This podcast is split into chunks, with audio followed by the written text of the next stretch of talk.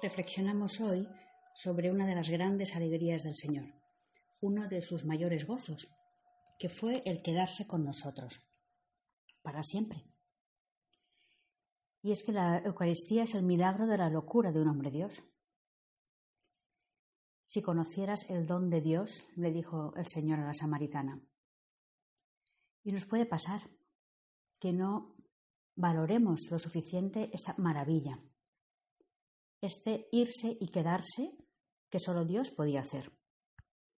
Decía Jesús a Santa Faustina, deseo unirme a las almas humanas. Mi gran deleite es unirme con las almas. Has de saber, hija mía, que cuando llego a un corazón humano en la Santa Comunión, tengo las manos llenas de toda clase de gracias y deseo dárselas al alma.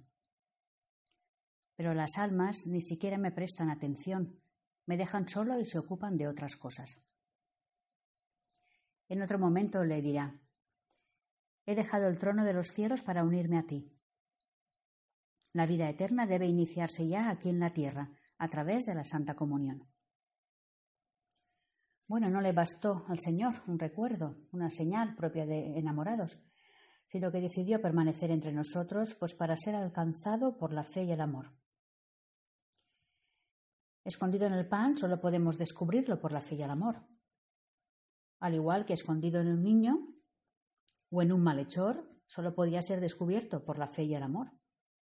Estamos en igualdad de condiciones con los primeros discípulos del Señor. Es un despojamiento divino.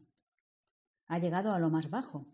Se ha convertido en una cosa, un producto de la tierra, para así pues poder lograr la fusión con cada uno de nosotros Verdaderamente se trata de la mayor locura de amor que jamás hayamos podido imaginar.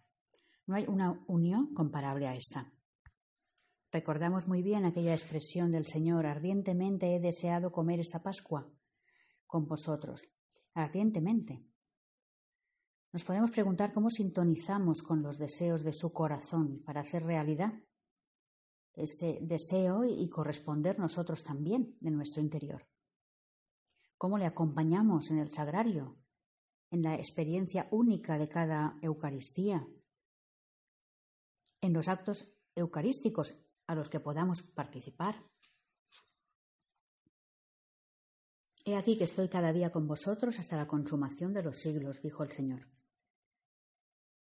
Hemos de mirar con fe viva la presencia real de Jesucristo en el Santísimo Sacramento, unirnos a la adoración de los ángeles y los santos, adorando su humanidad santa con todo nuestro ser.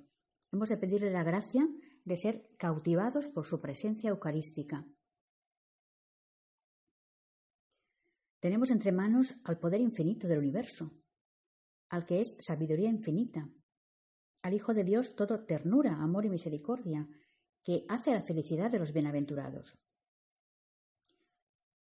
A veces nos admiramos poco de esa grandeza, y es que la rutina mata el amor. Mata el amor humano y mata también el amor divino. Hemos de volver a descubrir una y otra vez la grandeza de su presencia entre nosotros.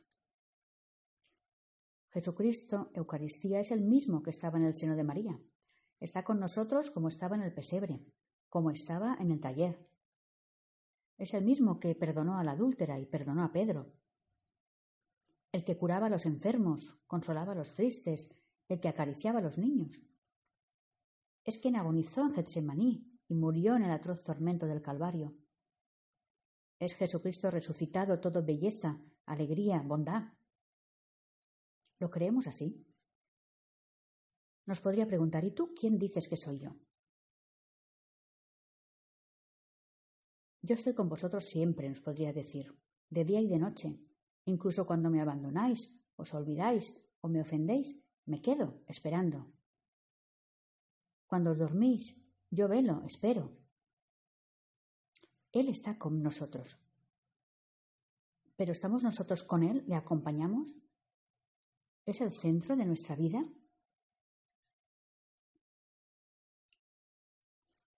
Decía una autora espiritual, parafraseando lo que oía en su interior de Jesús. Estoy con vosotros para consolaros, para fortificaros si sois débiles, para purificaros con mi sangre divina si habéis pecado. para enriqueceros si sois pobres, para perdonaros si me ofendéis. Y es verdad, está con nosotros hasta la consumación de los siglos. No solo unos meses, como en el seno de María, ni unas semanas, como en el pesebre, ni unos años, como en Nazaret. Está con nosotros siempre. Desde que nacemos hasta que morimos. Está cerca, participando de nuestras penas, de nuestras alegrías, llenándonos de sus dones, rehaciéndonos. Decía también esta autora, buscad si podéis una necesidad que no hay en mí un alivio, una compensación infinita. No es necesario que me sintáis, os basta lo que veis y lo que sabéis.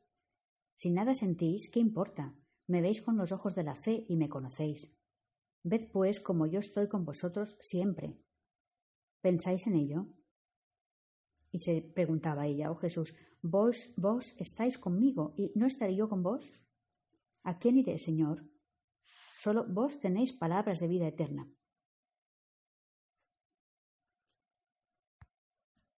Pedía Santo Tomás de Aquino, Dadme, Señor, un corazón enamorado de vos, que ninguna impresión, ningún ruido le distraiga de vuestra presencia.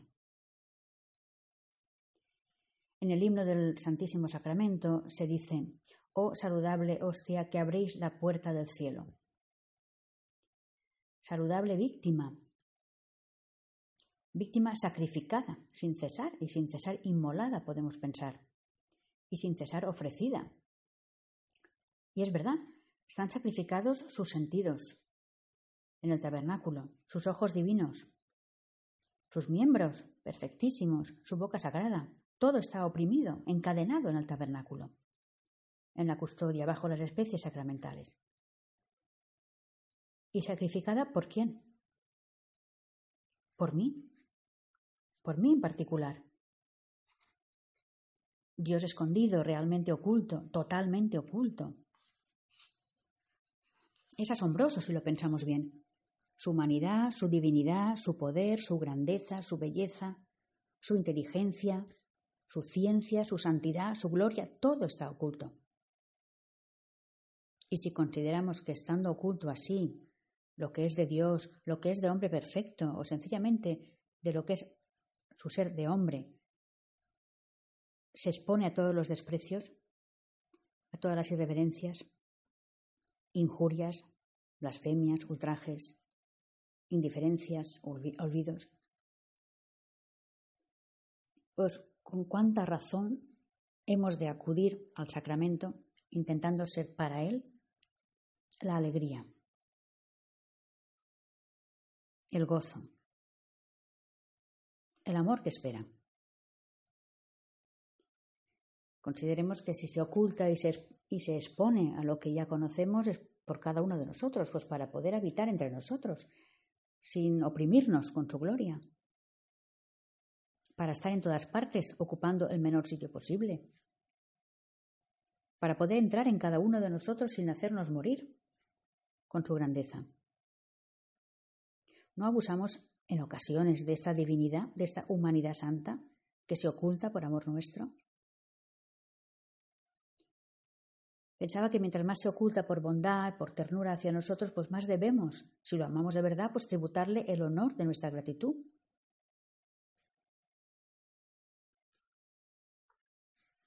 Acojamos con gran deseo su amor. Sintámonos escogidos por Él, pues para ensalzarle, para glorificarle, para honrarle, para alabarle.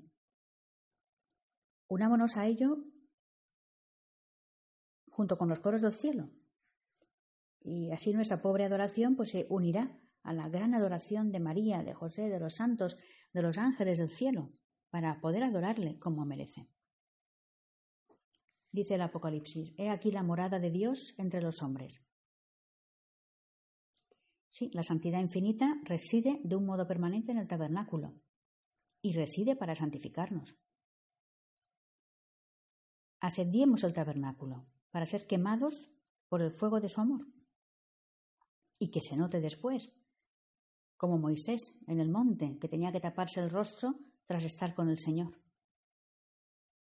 Concentremos allí nuestro amor, nuestro respeto, nuestro cariño, porque allí Dios es para nosotros lo que necesitemos que sea. Lo es todo. El huésped divino es nuestro Salvador, nuestro hermano, nuestro amigo, rey, maestro, médico. Avivemos nuestra fe en el infinito que encierra el sagrario. De ahí brotan sin cesar torrentes de caridad infinita, torrentes de gracia.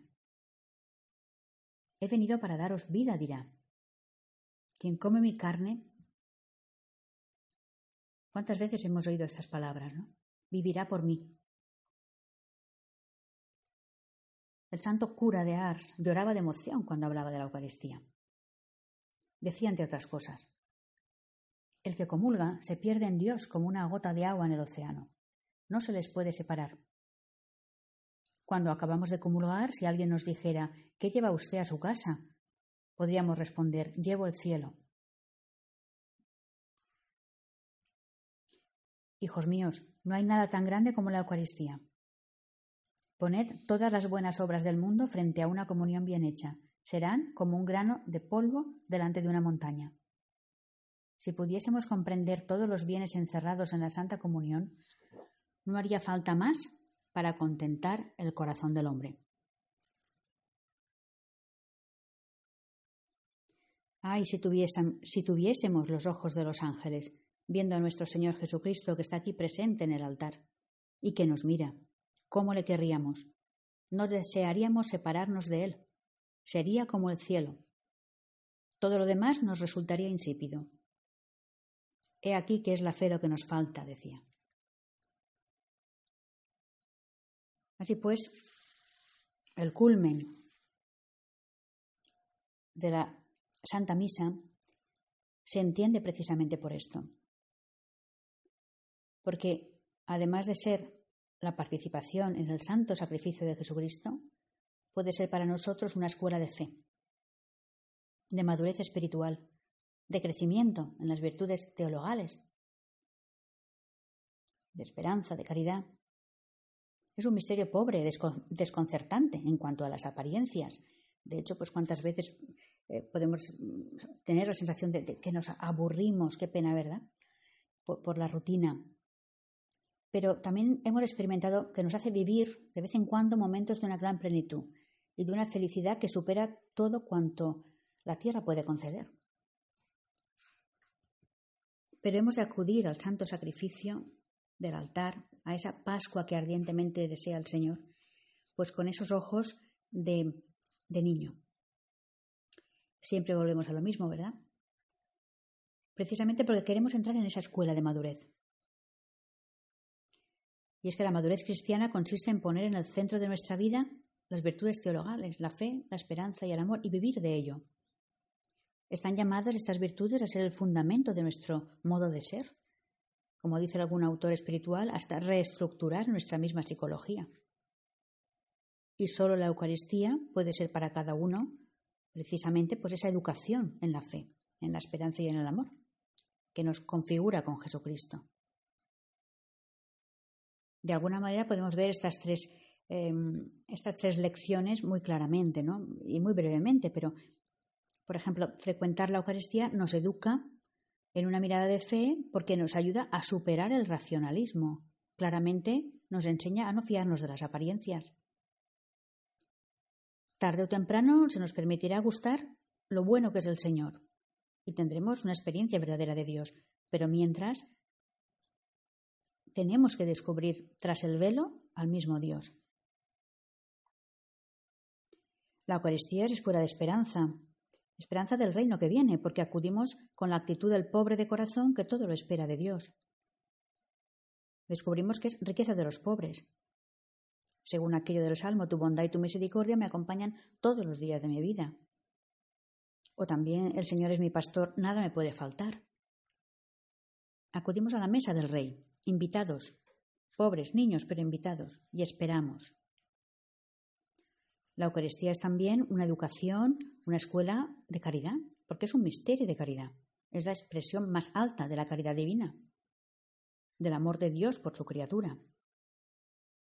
Y allí, fundiéndose en nuestro propio, en nuestro pobre ser miserable, pues nos da el poder de darnos también, de poder amar a Él y a los demás con su mismo amor. Verdaderamente es una, es una escuela. Decía un autor, ¿no? Mm, es el misterio de la fe. Es el misterio de la fe y es lo que nos lleva precisamente a crecer en la fe. La gran felicidad de Jesús de Eucaristía es hacer de cada uno pues un alma eucarística. Una alma dispuesta como Él a pasar oculta, a sacrificarse por los demás y a derramar el mismo amor que recibe del tabernáculo, de la Santa Comunión, sacramental o espiritual. Nuestro deseo de fusionarnos con Jesús nos tiene que llevar a buscar de continuo pues esa intimidad con Él, en ratos de oración diarias delante de su presencia sacramental. Realmente o con el corazón, si nos es imposible, pero pensemos, podemos poner la imaginación en el sagrario más cercano y acompañarle cada día. ¿Cómo podemos introducirnos mejor en este misterio eucarístico?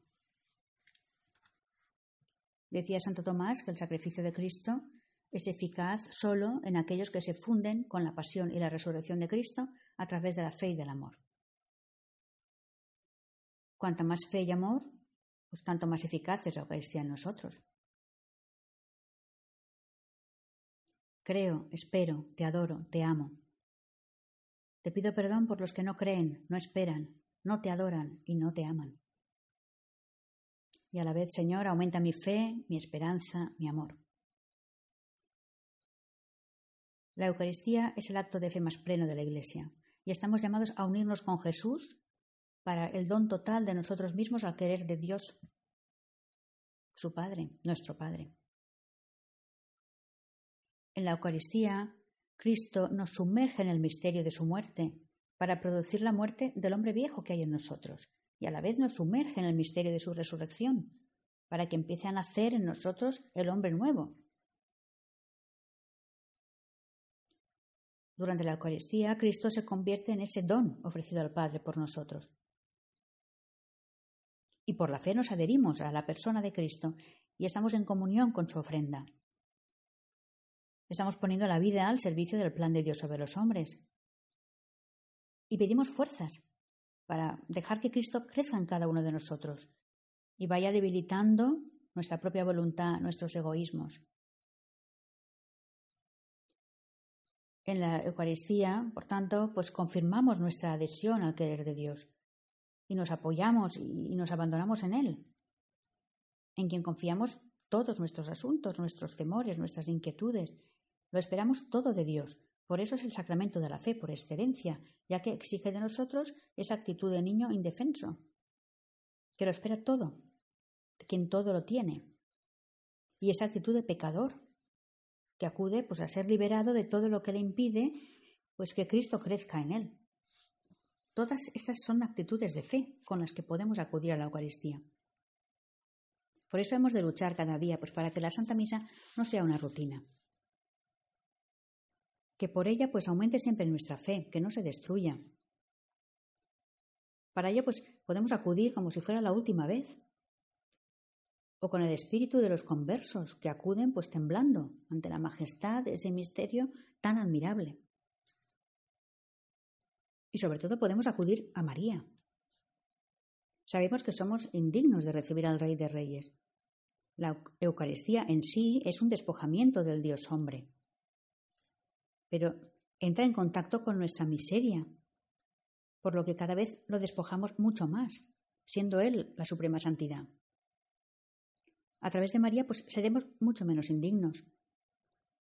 Escondido bajo el trozo de materia de pan y de vino, pues se priva del homenaje y de la adoración que le corresponde. Pero invitemos a su madre para que esto no, no, no ocurra. San Luis María Griñón de Montfort lo aconsejaba. Decía que su presencia oculta se pone entre Dios y nosotros para ahorrarle a su Hijo más humillación. Y es que son los únicos labios y las únicas manos puras que son dignas de recibir el cuerpo de Cristo. Decía un autor, cuando quieres evitar el despojamiento de Cristo, pídele a María que ella lo reciba por ti y de esa manera tratarás con debido respeto y reverencia al Dios hombre. Esta es una actitud con la que expresas que reconoces tu nada y a la vez tu fe en que Él te ama locamente. Bueno, pues hemos de agradecer poder entrar en esa corriente de amor de Dios que es la Santa Misa, la Eucaristía. Es la acción de gracias por excelencia que debe prolongarse a lo largo de todo el día. Gracias a la Eucaristía nuestra vida no es inútil. Podemos devolver a Dios amor por amor. Pagamos con la moneda del Hijo. Por eso nuestra adoración puede ser infinita, nuestra acción de gracias también infinita. ¿Cómo pagaré al Señor todo el bien que me ha hecho? Alzaré la copa de la salvación invocando su nombre. Ahí tenemos la clave. Por eso la Eucaristía debe ser el todo de nuestra vida, de nuestro día. Hagamos de la Eucaristía nuestra pasión. Jesús vive y está presente. Podemos hacer sus delicias, podemos alegrarle, podemos gozar de su gozo de estar con nosotros. ¿Cómo? Pues correspondiendo a su locura de amor, reparando también por los que le olvidan, lo desconocen, lo maltratan. Porque es una maravilla ese Dios con nosotros. Y eso es lo que hemos de procurar transmitir a los demás y que lo vean reflejado en nuestra vida de comunión con Él, siendo un reflejo precisamente de su presencia en el mundo.